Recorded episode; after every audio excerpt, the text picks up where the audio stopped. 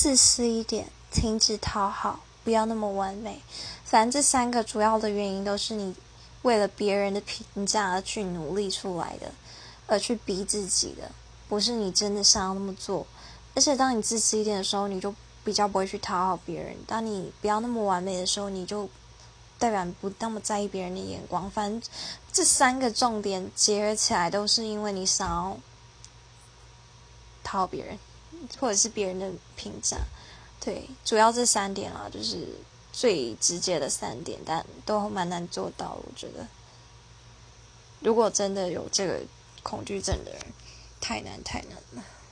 但人生还是要希望，就是尽管这个过程可能好几年超级无敌痛苦，但一定能改，对，一定能改。